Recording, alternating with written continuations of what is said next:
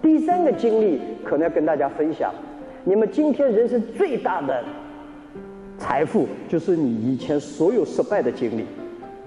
我其实倒霉的事情挺多的，大家都知道，我一去找工作找过几十份工作，全被人拒绝掉，对吧？知道我们二十四个人，二十四啊二十五个人去肯德基招聘，二十四个录取，我没录取。我们五个同学去考警察学校，四个人录取，我没录取。反正我从来就没招招聘成功过。然后所有的错误挫折，几乎看起来没人觉得我会成功。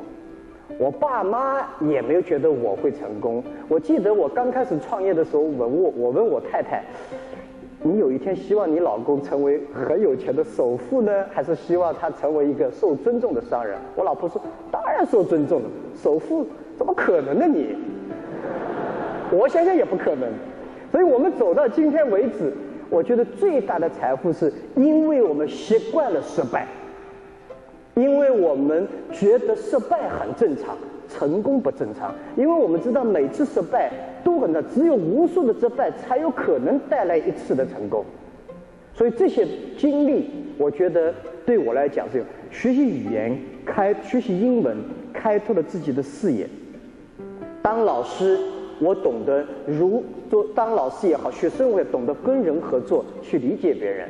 当然，最重要的是抗击打能力，也就是说你的失败忍受能力，这些东西对我今天为止受益之匪浅啊，受益匪浅。